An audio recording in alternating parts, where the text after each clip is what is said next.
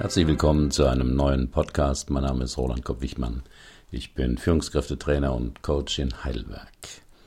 Das Thema heute, wer bin ich und warum so viele? Wie Sie mit Ihrem inneren Team besser zusammenarbeiten. Ich musste eine wichtige berufliche Entscheidung treffen und mein Team hatte ganz unterschiedliche Ansichten und Ratschläge dazu.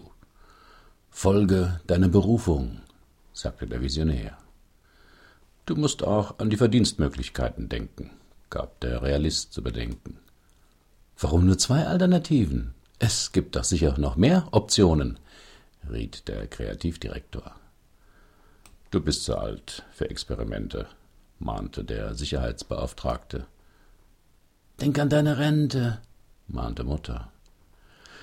Das ist alles noch viel zu unausgereift, zu wenig durchdacht, nörgelte der Perfektionist. Nun grübel nicht noch länger darüber, entscheide dich endlich, drängte der Ungeduldige.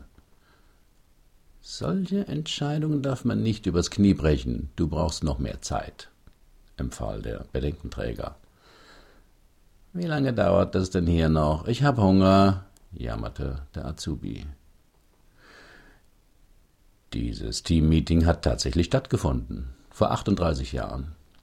Ich hatte das Abitur auf dem zweiten Bildungsweg mühevoll erworben und wusste nicht genau, was ich studieren wollte, Kunst oder Psychologie.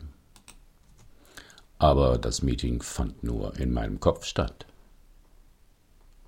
Wahrscheinlich kennen Sie das auch. Man schlägt sich mit einer Idee oder einer Entscheidung herum und kann beobachten, dass es verschiedene Meinungen, Gefühle oder Gedanken dazu in einem gibt. Die erste Methode, die ich lernte, um mit diesen verschiedenen inneren Stimmen zu verhandeln, war 1979 der Voice Dialogue von Helen Sidra Stone. Später luden wir vom Hakomi Institute of Europe Richard Schwartz ein zu einer Fortbildung für das Lehrteam und er zeigte uns sein Internal Family System. Dieser Ansatz wurde dann von anderen Therapeuten übernommen. Friedemann von Schulz nannte es inneres Team, bei Gunter Schmidt heißt es inneres Parlament. Vorläufer solcher Teilemodelle der Psyche waren natürlich Freuds Es, Ich und Über-Ich und in jüngerer Zeit die Ob Objektbeziehungstheorie. Auch die Transaktionsanalyse mit ihren Ich-Zuständen und die Psychosynthese mit den Unterpersönlichkeiten nutzen diesen Ansatz. Worum geht es dabei? Unsere Gesamtpersönlichkeit ist kein festes Ding, sondern kann verstanden werden als eine Ansammlung von inneren Anteilen oder Subpersönlichkeiten, die ganz verschiedene Bedürfnisse, Motive und Ansichten haben. Jeder Anteil hat mit seinem Tun, so störend es einem zuweilen vorkommen mag, eine gute Absicht, aber natürlich aus seiner beschränkten Perspektive. Insofern sind diese Anteile immer kreative Strategien auf innere Konflikte, die man mal erlebt hat. Hinter unangenehmen Verhaltensweisen können zum Beispiel diese guten Absichten eines Persönlichkeitsanteils stecken.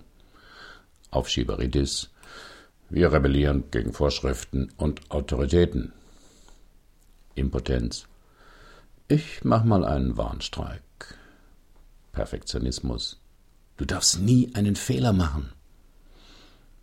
Jammern. Wir sind unzufrieden, wollen aber nichts ändern. On-Off-Beziehung. Ich habe Angst vor Nähe und verlassen werden. Arroganz. An der Spitze stehen ist mir immer noch zu weit hinten. Burnout. Ohne Notabschaltung macht der oder die immer so weiter. Jeder innere Anteil hat sein eigenes Denksystem, seine spezifischen Emotionen und seine ganz persönliche Art, sich auszudrücken.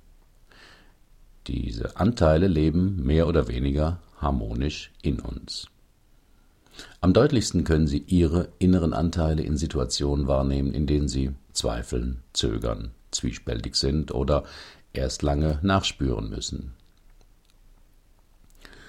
Den ausgereiftesten Ansatz hierzu hat für mich Richard Schwartz entwickelt, dem ich hier weitgehend folge. Auch wenn jeder Mensch ganz verschiedene Persönlichkeitsanteile in sich trägt, gibt es einige zentrale Teilpersönlichkeiten, die bei vielen Menschen auftreten. Zum Beispiel der Manager. Dieser Teil versucht unter allen Umständen das Funktionieren und die Sicherheit eines Menschen zu gewährleisten. Entweder indem er die innere und äußere Umgebung kontrolliert, zum Beispiel dafür sorgt, dass jemand nicht zu nahe kommt oder abhängig wird. Auch der Antreiber mach's allen recht oder der innere Kritiker, der ständig das eigene Aussehen oder Verhalten bemängelt, können Manager sein. Dieser Teil will dafür sorgen, dass man besser aussieht oder ankommt oder verleitet einen, sich mehr um andere zu kümmern als um die eigenen Bedürfnisse. Ein anderer häufiger Teil sind die Verbannten.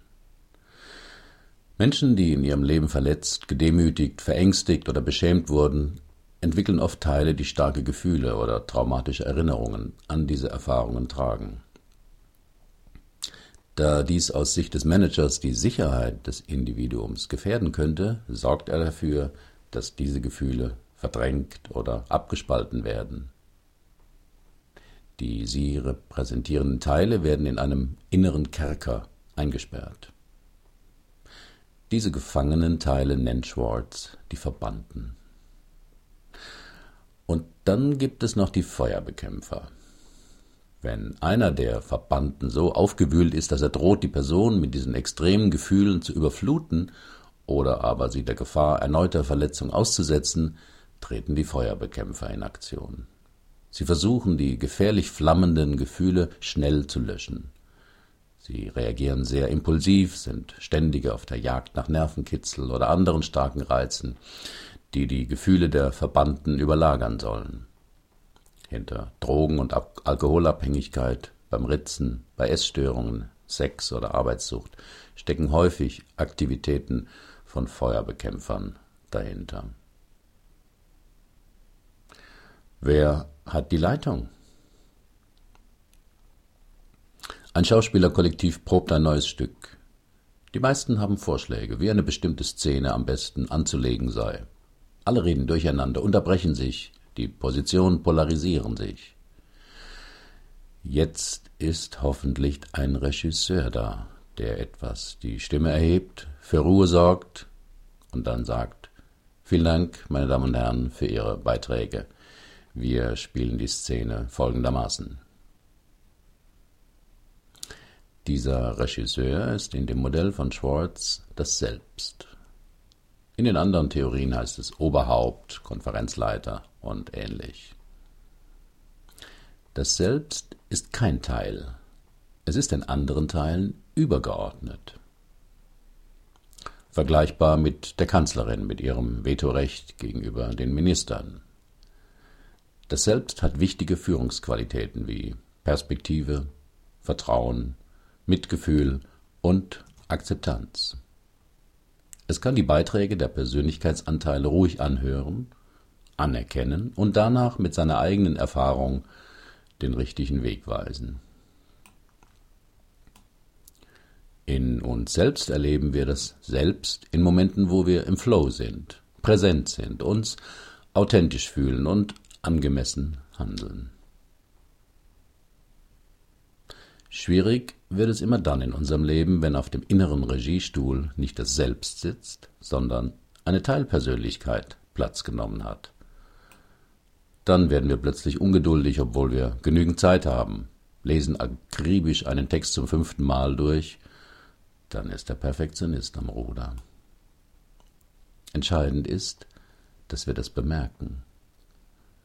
Dabei hilft einem die Achtsamkeit, mit der wir in jedem Moment, wo etwas passiert, uns fragen, was mache ich gerade und warum? Ein Beispiel. Am Wochenende nach dem Frühstück. Du wolltest heute die Steuererklärung machen, meldet sich ihr Kritiker. Aber heute ist prima Wetter zum Radfahren. Gegenstimme, Genießer. Aber das Finanzamt hat schon gemahnt. Kritiker. Morgen soll es regnen. Radfahren geht nur heute. Genießer. Nach einer Weile setzen sie sich frustriert von dem inneren Theater vor den Fernseher, das wäre der Feuerbekämpfer, um nach drei Stunden festzustellen, dass es zu regnen begonnen hat. Sie bleiben weiter vor dem Fernseher hängen. Das ist typisch für dich, einen ganzen Tag so zu verbummeln. Du bist und bleibst ein Versager, meint der Kritiker. Und das ist die letzte Stimme, die Sie vor dem Einschlafen hören. Wie Sie mit Ihrem inneren Team zusammenarbeiten können.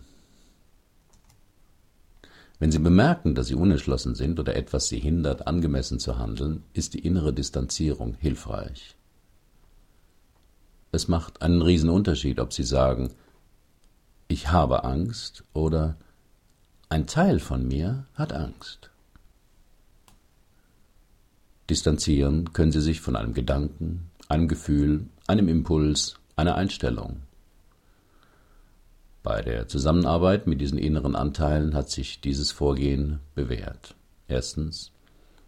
Identifizieren Sie die einzelnen Mitglieder Ihres inneren Teams, die sich in der Situation gerade melden. Treten Sie in einen inneren Dialog mit den Teilen und finden Sie heraus, welche gute Absicht jeder Teil mit seinem Beitrag verfolgt.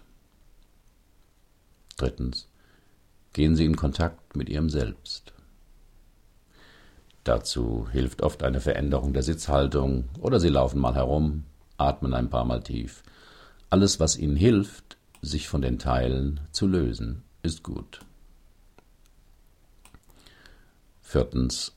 Anerkennen Sie die Beiträge der Teile und deren guten Absichten. Fünftens. Treffen Sie Ihre Entscheidung auf der Basis der gehörten Informationen. Zugegeben, das braucht ein bisschen Zeit und ist vor allem für wichtige Entscheidungen, bei denen Sie festhängen, sinnvoll, nicht bei der täglichen Essensauswahl in der Kantine. Auf meinem Blog sehen Sie ein Video, wie es aussehen kann, wenn sich Teile bekämpfen und kein Präsident für Ordnung sorgt, wie man das im Mai 2012 im ukrainischen Parlament sehen konnte. In Ihnen fühlt es sich manchmal auch so an? Dann wird es Zeit, dass Sie wieder die Regie übernehmen. Herzlichen Dank für Ihre Aufmerksamkeit. Bis zum nächsten Mal.